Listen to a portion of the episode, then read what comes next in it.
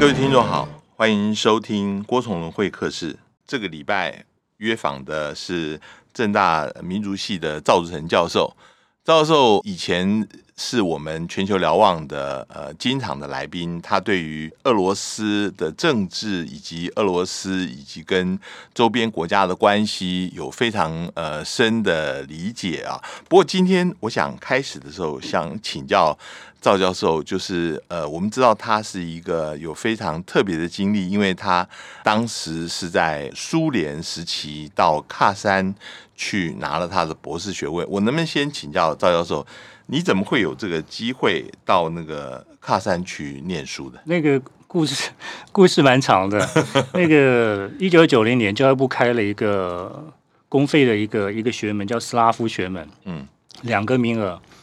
那我和我一个学妹就是考上了，但是因为当时苏联没瓦解，反共抗俄，所以没办法去。然后他指定的留学国就是在欧洲，那所以我跟我那学妹就是选了欧洲，就去了德国。嗯，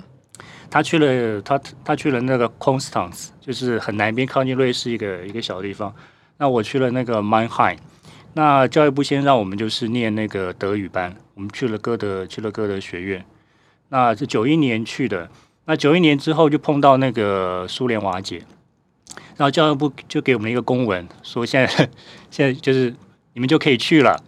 那后来我们的学妹就说她女生嘛，她就不去了，所以我就我就去了，所以我就九二年就是就就去了。那我在德国那时候已经拿到那个好几个学校的那个入学许可，莱比锡啊、柏林啊，那个都拿到了。后来我就决定去去俄国，我在俄国写了三封信，嗯，就给莫斯科大学，然后当时列宁格勒大学，还有一个科山大学。那莫斯科大学完全没理我，然后那个列宁格勒大学就说：“你先来念语言班，念完了我们再说。”因为他们对于从台湾来的留学生，可能也是第一招。对对对对对，只有科山大学就回了我很很清楚，他说我是硕士毕业生，我可以念博士，然后我研究就是那个那个少数民族的时候，我们有个老师。很有名的学者，然后你来的话，你台湾来的一年的学费三千美金，嗯，然后来的话要什么艾滋症的什么那个是免疫的证明啊，健康证明书什么巴拉巴拉一大堆。他有没有要求你要证明你的俄语能力？哦，没有没有没有没有哦，他都没有，因为去了之后才还要上那个预科，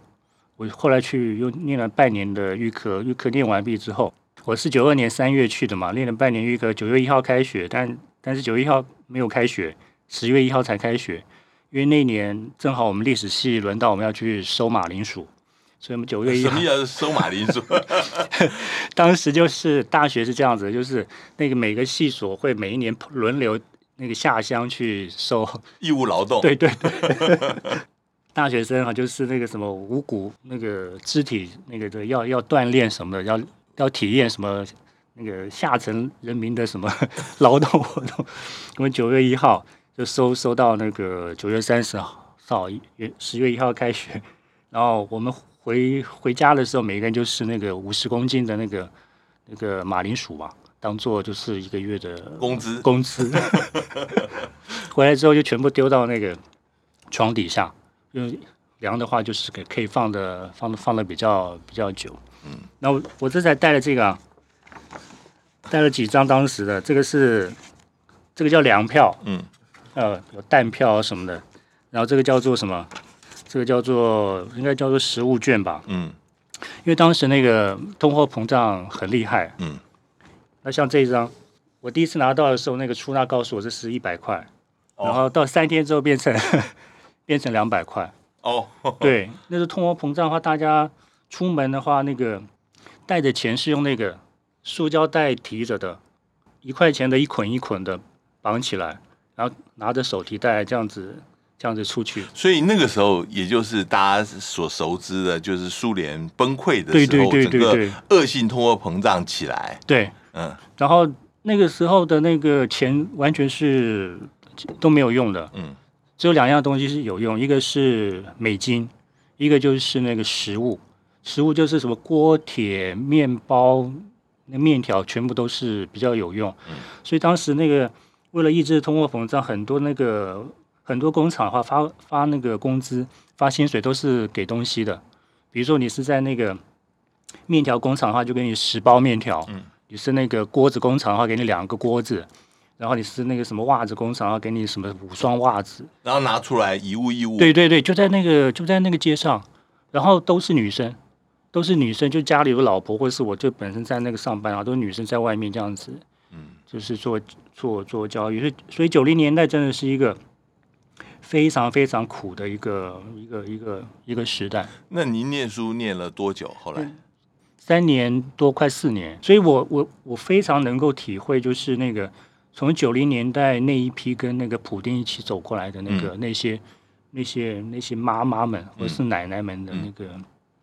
理，嗯、那时候实际上非常苦。你看现在是二零二一年的话，大概他们那个时候大概就是三四十岁，就是在最苦的时候，那个每一个家都是一个女生把她。把它撑起来，都是妈妈们、呃，祖母们出来换东西。那男人到哪里去？呃，上班的能上班的就能上班，那个没上班的就在就待在，在家里面喝酒。我我有一个故事，也不知道好不好说了。那个我认识了一个朋友，他太太是。在店里面当店员的，店员算是一个稳定的那个工作，在当时，而且有外快。嗯，我就是有些人会送些东西啊，什么东西的。嗯，就当时是要送点好处，你就能够对，比如说排队可以排前面一点，我我我店里面好点东西可以 可以帮你保留。对对对对，俄国社会里面的维他命 B 很重要，哦就是人际关系的那个东西非常非常重要。那有一次就是那个礼拜礼拜天，到到我到那朋友家。嗯没工作，反正就在家里，就是那个无聊了，就是喝一点酒。后来突然他老婆跑回来，然后突然他跑回来，就跑到房间里面，那个行李箱拿出来，然后东西收一收，然后就跟他 先说：“我我碰到一个比你更好的一个男生。”嗯，然后就走了。然后他他那个先生也没有什么，也没有什么。奇奇怪怪的 反反反应反应，对，所以那个每个俄国家里面就是有一个必须要有一个女人，这个女人要么是要么是母亲，要么就是太太，嗯，但是对很多俄国男生来说，他的太太实际上也就类似像他的那个像他的他的母亲啊、嗯，然后那个家里面就是那个。呃，妈妈教育她的女孩是很小就开始教育了。她从四岁五岁能够能够动啊，能够做一些事情的时候就，就就把那个女孩子带到旁边，嗯，就是教她很多的事情，嗯，啊、呃，这是他们的。那男生的话基本上就就不做这些这些事情。男生如果说你看他会帮忙做家事的话，那个是非常非常少见，嗯，很很难得的，很难得的这样子一个一个现象。所以在那个时候，苏联那个。苏联时代社会主义的时候，当布里兹涅夫时期后期，当然有也也酗酒情况也很也很严重了，当然也有些像什么家暴啊什么的，当然也有。但是整体上来说，当时老百姓蛮怀念，就是那个苏联时那那个时候，甚至还怀念史达林。呃，像我住的住在一个老太太家里，她我们下午喝茶的时候或怎么样。他看到下面，如果说停着一辆就是那公务车，就没去上班。他直接就说，在斯大林的时候，这个人就被抓去关了。嗯，哦，就是很怀念那个时候。嗯、然后史达林他的个人评价，在这十年十年以来，就是关于就是问卷，就是认为就是俄国历史上呃最优秀的那领袖有哪些人？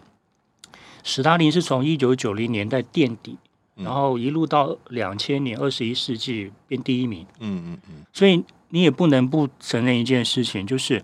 普丁的那个他的政治形象，就是某种程度上非常吻合，就是史达林所带来那种就是刚毅果决的那种那种特色。嗯，某种程度上讲，你你，这样说起来，好像是现在习近平跟毛泽东的关系，有点类似，有点类似，非常类似。嗯嗯，就是在那个比较。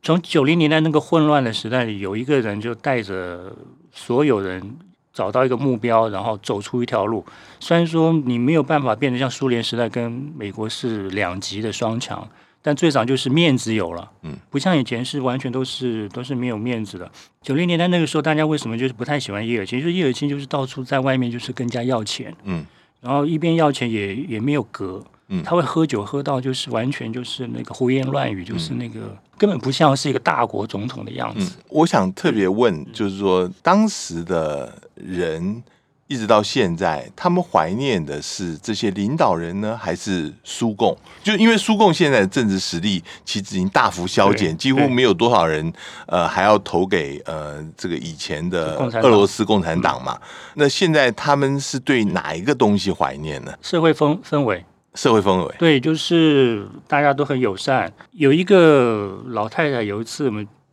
那个见面的时候，她就跟我讲，她是个她是个那个达旦。老太太，嗯，那我的那个房东是个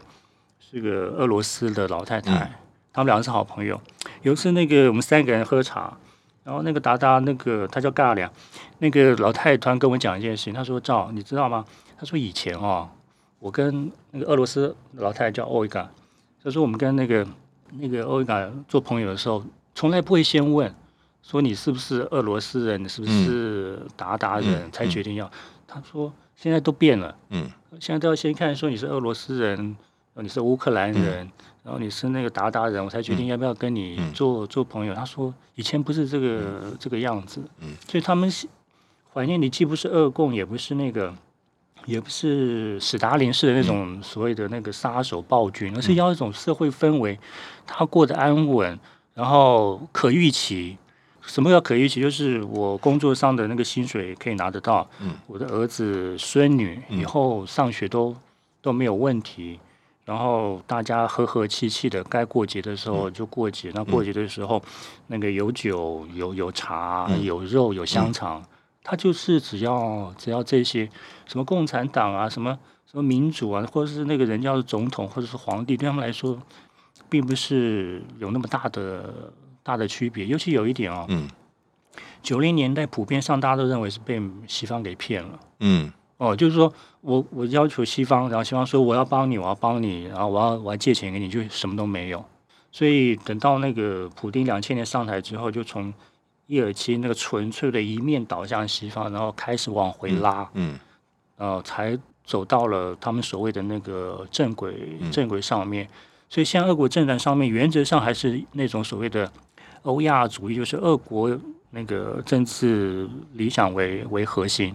就是我处在东边跟西方，保有我自己自己的特色，嗯、我绝对不会一面的导向，嗯，倒向西方，嗯、然后我跟东方保持一定的那个呃良好的那个良好关系，嗯，就是彻底的洋气，就是呃那时候我们称之为叫做大西洋主义，嗯，哦，就是一要加入欧盟，嗯，然后。甚至要加入北约，嗯，然后跟美国成为好朋友。后来就是评估，就是被被西方给那个叫忽悠吧，嗯。所以后来那个整个的俄国的那个外交路线大改变，就从普里马可夫开始上来嘛。普里马可夫他有一句很有名的话，他说最重要的就是北京、莫斯科跟德里的三方三方同盟。这个三方同盟就会确认，就是俄国在以后的，就是在国际政治上的一个。政治上的一个一个地位是他的一个概念。你从九二年去呃喀山，然后一直到现在将近三十年啊。你即使毕业了以后，你几乎也是保持每年回去一次的这样子的一个习惯。对。那这些年当中，你看到的，你刚刚也提到了，以前那一辈是如此，但是年轻的一代是不是有不一样？为什么现在？那个呃，纳瓦尼的支持者会变成这么多？我们在媒体上面看到的报道，呃，很多都是年轻人。那他们为什么又不满，然后想要支持纳瓦尼？那个就是因为媒体开放之后，在网络上面收到了非常大量的那个所谓的美国式的那个讯息，它造成就是九零年跟两千年之后出生这一代，跟他们爸爸和爷爷奶奶那一代也完全不同的那个价值价值观跟、嗯、跟跟世界观。嗯，我记得普丁有一次，不光是那个纳瓦你，还有就还记得有一次，就是因为梅德韦杰夫一双球鞋的事情，没错，嗯、在莫斯科上不是闹上去很多吗？那个普丁当时就说了一件一句话，他说那些那些小朋友没有经历，不知道什么叫做九零年代。嗯。后来就是，呃，俄国就从普京政府以后，就是下了很大的功夫推行那个所谓叫爱国教育，嗯，就是回溯到以前，就是那个他的爸爸妈妈或是他的爷爷奶奶曾经发生过哪些事情，然后另外就是对于就是呃外国境外媒体和那个所谓的非政府组织，采取严格的就是资讯管制，特别是那个非政府组织。嗯，俄国的非政府组织，它是受到法务部管的。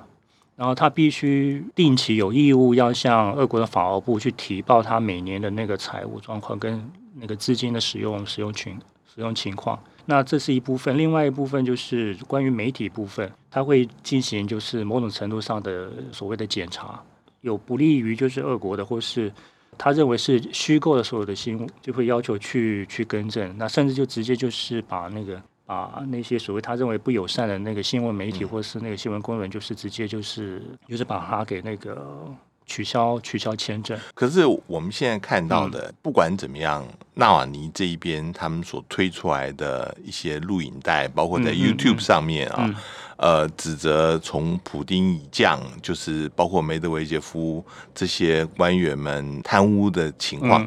普京自己是在两千年上来以后，他。专门是对付这些寡头，对，他也是以反贪树立起他在俄罗斯老百姓里面的声望。那现在同样的，嗯，纳瓦尼这边是说，我们现在看到新的普丁跟他身边的人是一直在，这是一部分。另外一个部分就是现在对于反对者，像纳瓦尼这边的，其实。不管是现在各种说法，从是不是他对他有下毒，到现在关到监狱里面，他现在用绝食的方法来抗议，都会让人家对纳瓦尼会同情。这个又指责现在的统治阶级是贪污，然后又说纳瓦尼这边呃其实是非常值得同情的，是不是现在会引起在俄罗斯将来政治上面会有很大的影响？我认为那个影响不是很大，因为纳瓦尼在每次那个所有的调查里面，支持他大概都是百分之一左右。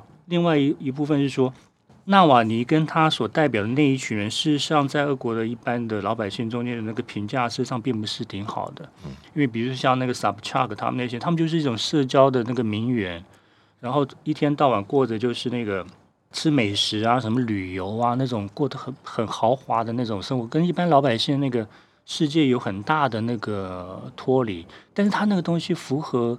那个年轻人追求时尚的那种风气跟跟风潮，嗯嗯嗯，所以我想这可能是一种普遍性的一个问题啊，就是九零跟两千年以后那个完全的一个新的时代，台湾也是，嗯，台湾看样子情况也也也差不多，我们跟我们儿子这一批，大概很多话题大概也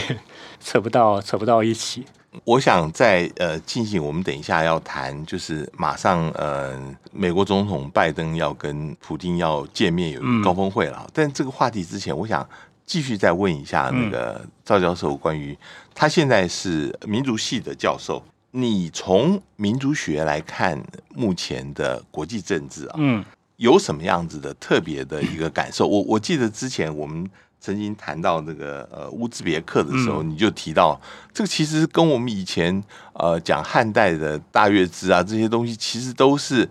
内部仍然是有这些种族的一些差异，呃，尤其在中亚这边，甚至包括俄罗斯。你现在觉得这些民族学的观点来看国际政治？你的感受是怎么样？我们看国际政治的时候，跟就一般研究国际关系的很大差别，就是我们原则上不会立刻用什么理论架构或是那个框架去看那些问题。比如说，你一下子拿到什么现实主义、保守主义，嗯，什么新现实主义这些东西去看，或者地缘的那个安全平衡这些，我们当然是不会去看。我们第一个切入点都是文化的文化的本质上的一个问题。嗯，我特别这种东西对于就是很。还是处于前现代的那个国家来说，老实说还蛮有用处的。比如说好了，比如说像那个吉尔吉斯，嗯，那吉尔吉斯只要是有有有政治纷争，事实上根本就不必去考虑他是政党是左派右派，或是他是社社会主义或是资本主义，他呢就很单纯的就是北方人跟南方人就是那个轮流执政下的那个不和。像塔吉克的话，吵来吵去，大家都知道了，也不是也跟那个什么共产党没关，跟什么社会党没有关系。他就是那个杜山贝的那帮的人，跟那个帕米尔那帮的人，就是就是不和，然后他就是拿起枪来就是要打仗。那再比如说像那个那个乌兹别克以前的总统叫卡里莫夫，那卡里莫夫在的时候，他女儿就是这边有权，那边那边有位，那边是高贵。那他一那个卡里莫夫一死了之后，他女儿马上被被抓起来，那就是很正常的事情。为什么？因为在那些国家里面，就是政治是男人圈的事情。一个女人能够在这样子一个圈子里面有一定地位，不是因为她的能力上的问题，而是因为受益于她的父亲和她父亲的那个家族的一个问题。所以，如果说她的父亲或是她的家族不同意她了，那她既然自然也就也就结束了。就比如说纳扎尔巴耶夫他那个女儿的情况也是一样的。哈萨克的国，嗯，对对，哈萨，对对对，他的情况也是也是一样的。以这种观点上来看的话，会会跟那个一般的。学国际关系的会有比较不同的这样子一个视野。另外一个情况是，我们常看到许许多就是那个国际上的一些问题，但某种程度上来说，它就是民族问题。嗯啊，比如说以以以巴，比如说像那个威尔士最近是不是又要也想也想独立脱联，或是像那个巴塞巴塞隆纳，巴塞隆纳，巴塞隆纳，嗯，还有就是他们以前还有一个叫巴斯克，就是我们看很多这些国际上的纠纷的时候。你再细细去看的话，它的里面的那个精神上的一个根，那个根底还是文化跟那个民族里面上的一个差异。它只是在一个现代化的国家结构底下，把它形成一个共同的国家、共同的国民。但里面那个差异性事实上一直存在的，除非它就是把它变成就是完全的消弭掉。但是情况是也是没有办法。美国的那个黑人问题一样一样。我不过我想特别再回到中亚这些事情，因为现在以前这都是属于苏联的一部分，是莫斯科对它的影响很大。对，现在中国大陆开始崛起啊，尤其是大陆的这么大的一个“一带一路”的计划，当然对这些中亚国家有很大的吸引力。中亚国家也不愿意完全就依赖莫斯科，它现在有北京可以作为一个。两边可以希望能够左右逢源，但是你要大的国家才行。但是不管怎么样，你觉得北京跟莫斯科在中亚这些国家，或者我们比较没有注意到的这些地方，会不会潜在当中会有一些冲突或者是紧张？尤其是中亚国家这些领导人都是一做做二三十年，现在都要开始到交棒的时候了，呃，会怎么样呢？中俄在中亚的部分，我个人看法是这样子啦。中亚就是那个安全国防，这个靠靠莫斯科；经济上面就是靠中国，他们自己拿捏的很清楚。嗯，所以无论以后中亚大概出现什么样大太大的变化，原则上这个部分应该是不会太有太大的改变。而且我想，中国应该不至于去挑战莫斯科在中亚地方地区的那个传统的他的他的角色，因为再怎么样啊。俄罗斯在中亚地方有三四百年以上的那个底蕴，包括政治、文化跟那个历史上的那个、那个、那个连接。呃，中国这几年在中亚介入比较多，也是近近十年的事情，所以我觉得这个情况可能不会不至于会会会发生。另外一点啊，呃，你站在中亚地区人的立场的话，他在感情上面，老实说了，跟那个莫斯科会比较。会比较亲。我我我常举一个例子啊，像吉尔吉斯跟塔吉克、乌兹别克这些国家的人，他要打工，他当然去呃莫斯科打工啊，他不会去中国啊。但是俄国的经济事实上是比不上中国，但他为什么要去呢？第一个就是他文化上面容易容易接触，他每个都可以说俄语。第一个就是说他感感情上，他跟俄国的那个连接是比较比较久的，跟中国的那个连接事实上是没有那么那么长。所以，就算是交棒，或是那个有其他的一些问题的话，原则上应该是一边靠莫斯科，一边靠那个北京的这状况，应该是不会太大的一个改变。而且，中亚这个地方哦，虽然说麦金德那个什么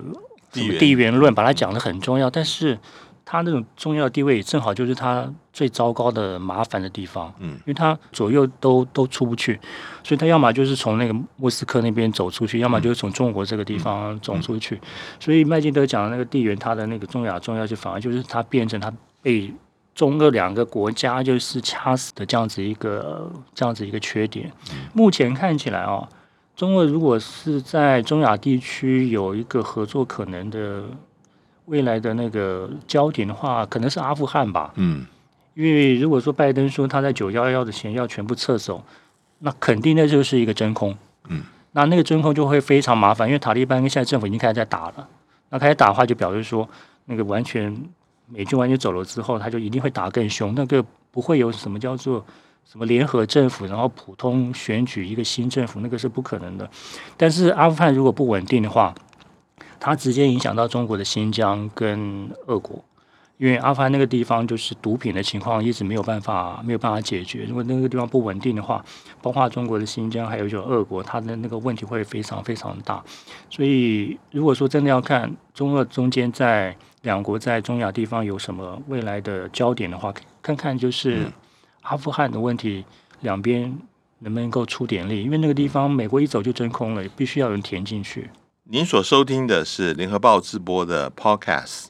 联合开炮，您现在收听的是郭崇伦会客室。我们现在往后面看，就是六月，呃，会是一个重头戏，有两个。我想先先问，就是第一个是拜登要到伦敦参加这个 G7 高峰会。嗯，现在外长会议已经举行过了，大概先拟了一些基本上可能大家讨论的事情啊。呃，当然对俄罗斯也有很强的呃一些批评，包括在乌克兰的问题上面啊，跟现在的制裁等等。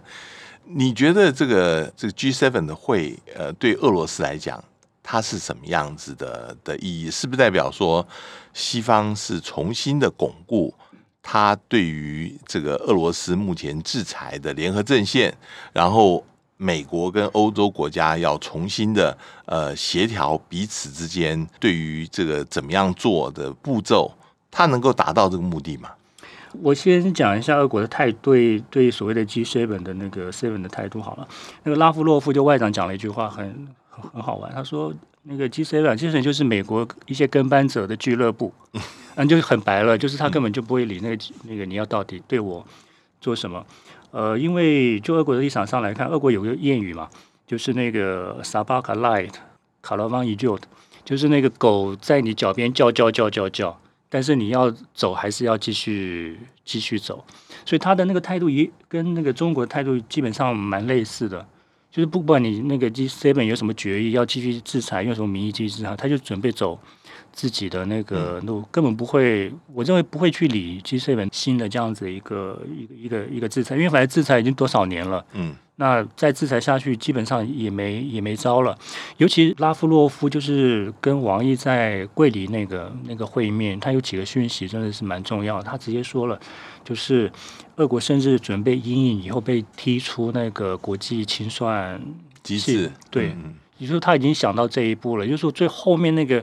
因为那已经是最坏的了，他已经连最坏那一步都想到了，所以这本怎样做出怎样决议，对俄国来说那个意义不是不是很大。但是现在有些国家仍然是呃，对于跟俄罗斯之间的某些计划。不能够放弃，像北溪二号，对对对，其实德国仍然希望把它完成，即使美国呃威胁要对于这参与企业要来制裁，这个事情美国还是要跟欧洲能够协调，然后这个也是俄罗斯能够从这里面能够找到这个打开的一个机会吧，不是吗？主要是说北溪二号对德国来说太太重要了，而且北溪二号这件事情。包括从外长马斯到梅克本身都已经讲了，北溪号的事情跟什么纳瓦尼的事情跟什么乌克兰的事情一点一点关系都，也就是说德国是铁心就是要走下去。但现在一个很大的问题就是说，如果今年如果说那北溪弄不完，虽然说预计说这个月月底要会弄完，因为它已经百分之九十六九七了吧，那个管子应该快拉上岸了。但是如果说那个明年哦，如果明年那个德国大选又是绿党执政的话，那那问题就。就会蛮大了哦，因为绿党在北溪号这件事上，这件事情上面从头到尾都是都是反对的。那呃，G 七的那个这些国家里面，当然就是美国说什么一定会跟的，就是加拿大跟那个跟英国嘛。对。那你像那个意大利跟法国一直都是走自己路，而且他们跟那个尤其意大利就是跟俄国的关系也不会不会太糟。那德国的话，因为它北溪这件事情对它的国家来说是一个非常重大的一个发发展的这样子一个一个一个走向。梅克留给德国的就是两件事情很重要的，一个就是北溪号这个跟俄国这个管线，它可以确保德国半数以上的能源那个安全。而且是便宜的那个稳定的一个来源。然后因为有北溪二号，那就表示德俄中间，甚至德国跟欧洲之间，基本上那个爆发就是那个所谓的那个紧张的那军冲突可能性，基本上就是就是零了。那另外一个就是那个那个中欧的那个投资投资协定，那个留下来能够通过的话，就是欧洲跟，那就是欧盟国家跟中国的就是一个经济的那个那个那个共同体的话，那个雏形基本上就是就放在放在那个地方了。所以这两件事情，我想目前只要是梅克还有他的那个基民党那个执政团队还在的话，原则上都是都是可行的。所以可能很大的变数。就是在德国大选，嗯，那如果就是那个基民党那个执政联盟，如果真的就是不幸的，就是变为少数，改由绿党去找其他人结盟的话，那个可能就会比较比较麻烦。嗯。嗯，拜登去伦敦开完 G7 以后，他去布鲁塞尔参加北约的峰会，嗯、完了以后，现在有可能会安排在欧洲某个地方是。跟普丁开高峰会是。俄罗斯有什么期待，或者说他们对于美国现在是怎么想的？认为美国要开这个高峰会的目的在哪？里？RT 就是俄罗斯那个新闻，他是讲说拜登是建议在布拉格啦，嗯，但是布拉格的地点恐怕俄国不会接受，因为捷克现在就北约的盟国，对，还另外一件事就是布拉格就这几年就是兴起一股莫名的就是反俄风潮，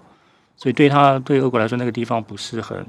不是很能够很能够接受，但是奥地利总理说可以来他那边，嗯、所以如果真的是维也纳的话，可能性就会就会高。但现在有个问题就是说，到底见面要干嘛了？嗯，前面是美国总统骂骂对方说是什么杀人、嗯、杀人凶手，嗯嗯、然后后面就是说来我们见个面谈一谈，就是在那个整个逻辑上面，你很难去想象他到底能够谈些什么。而且现在美俄呃驻双方首都的大使仍然是被召回的状态嘛，是不是？欸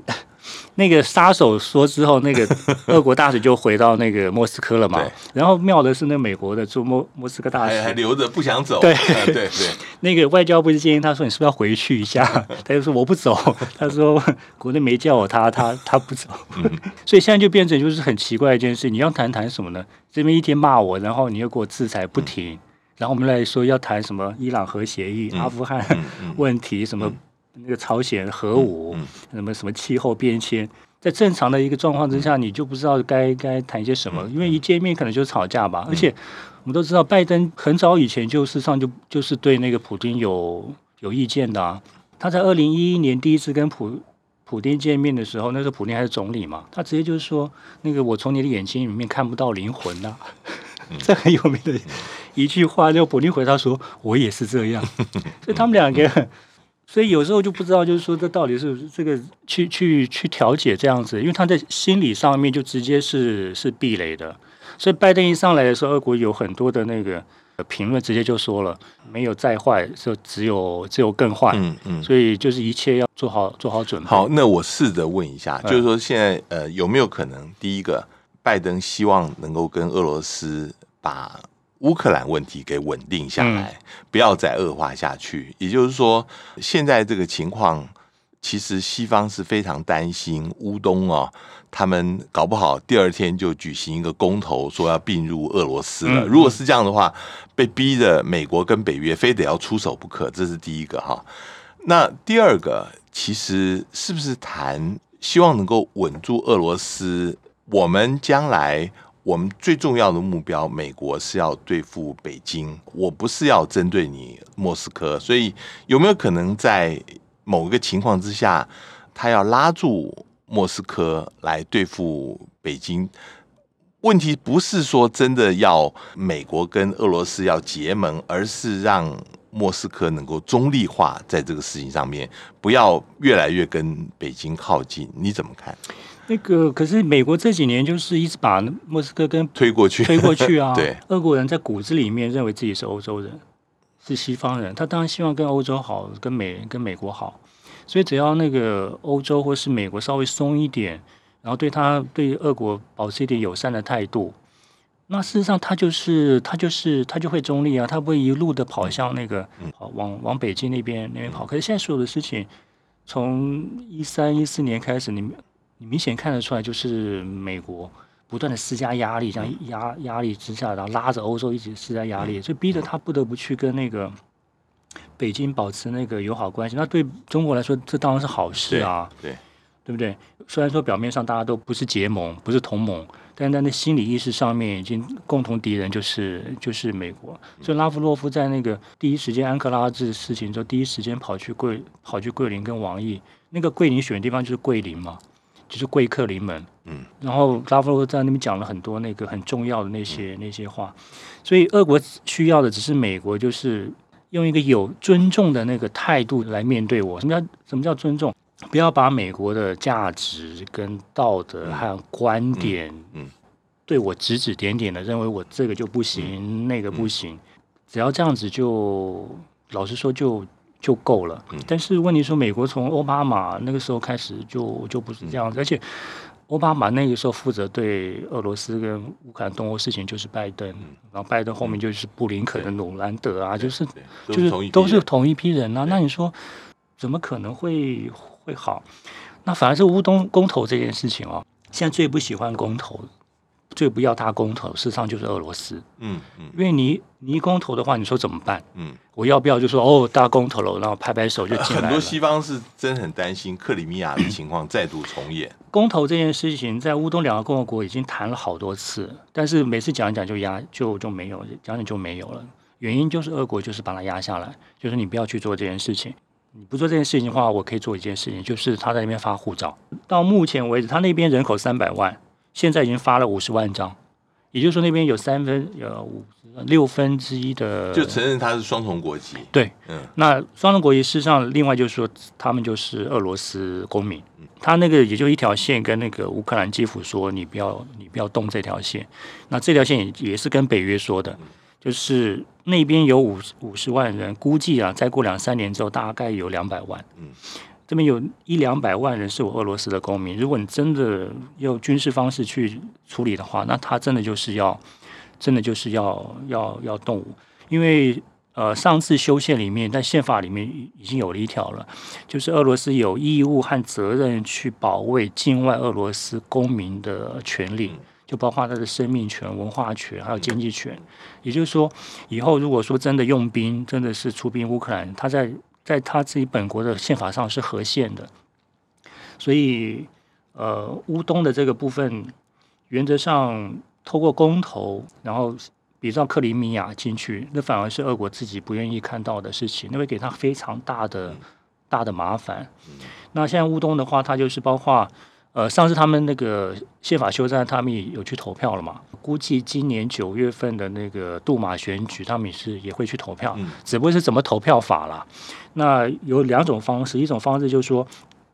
他们会在那个隔壁的罗斯托夫州开几个投票所，哦，让他们过去，让他们过去，哦，就是边界打开，就是去。另外一个就是有人提议，就是用移移动票箱，嗯，那个选委会就直接带票箱。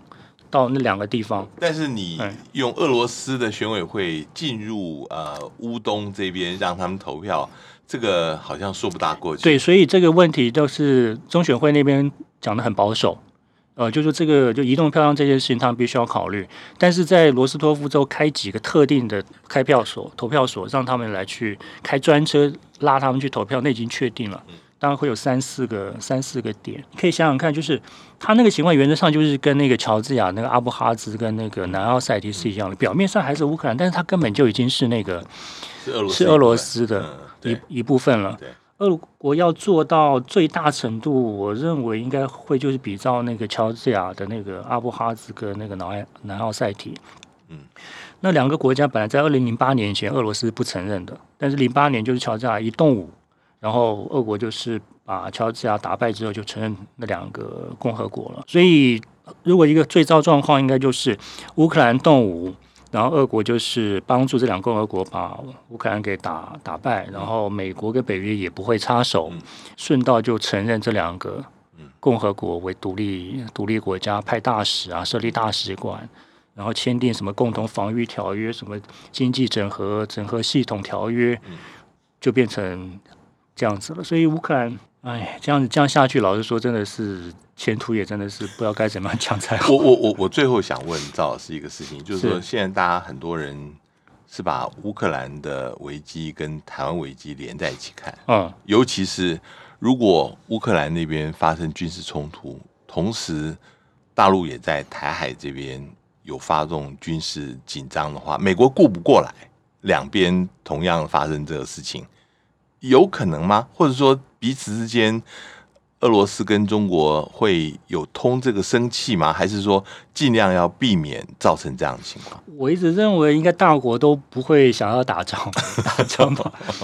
因为很简单一件事情就是，但是乌克兰危机一直是在那里，他的问题没有解决嘛，嗯、对不对？对。但是我觉得乌克兰这个情况对对大家都好，对俄国好，因为他有个地方放那个地方，然后乌克兰就是闹事情，那北约对于就是。乌克兰能不能进那个北约这件事情，就会就会就会很就会变得比较比较保守。那那个地方乱的话，也也会给那个莫斯科带来带来麻烦。对西方来说，也不是个坏事啦。但是就是你像乌克兰这样的国家夹在这两大中间，他两边想要玩，就到现在就变成两边他都他都玩不起来。嗯弄的就是国家快要快要。乌克兰现在是欧洲最最穷的国家之一耶，对，就跟那摩尔多瓦基本上就不相不相上下。那摩尔多瓦穷是有它的道理在，因为它国家就是那样。可是乌克兰根本不应该，嗯，根本不应该这样子的，结果弄成弄成这样子。中俄两边对于这个领土问题，老实说，老实说是蛮敏感的啦。比如说，中国到现在原则上都没有那个。公开承认克里米亚是俄国的，是是是，哎，所以说在这件事情上面，老实说心里都是有疙瘩的啦。嗯啊，所以我倒不认为中俄两国对于这乌东或者台湾的问题中间会会那个互通嗯生气。现在大家都嘴巴上都不会说。嗯，今天非常谢谢赵志成教授呃来我们会客室，希望下次还有机会。谢谢谢谢赵教授，谢谢，感谢各位收听郭崇仁会客室，我们下回再见。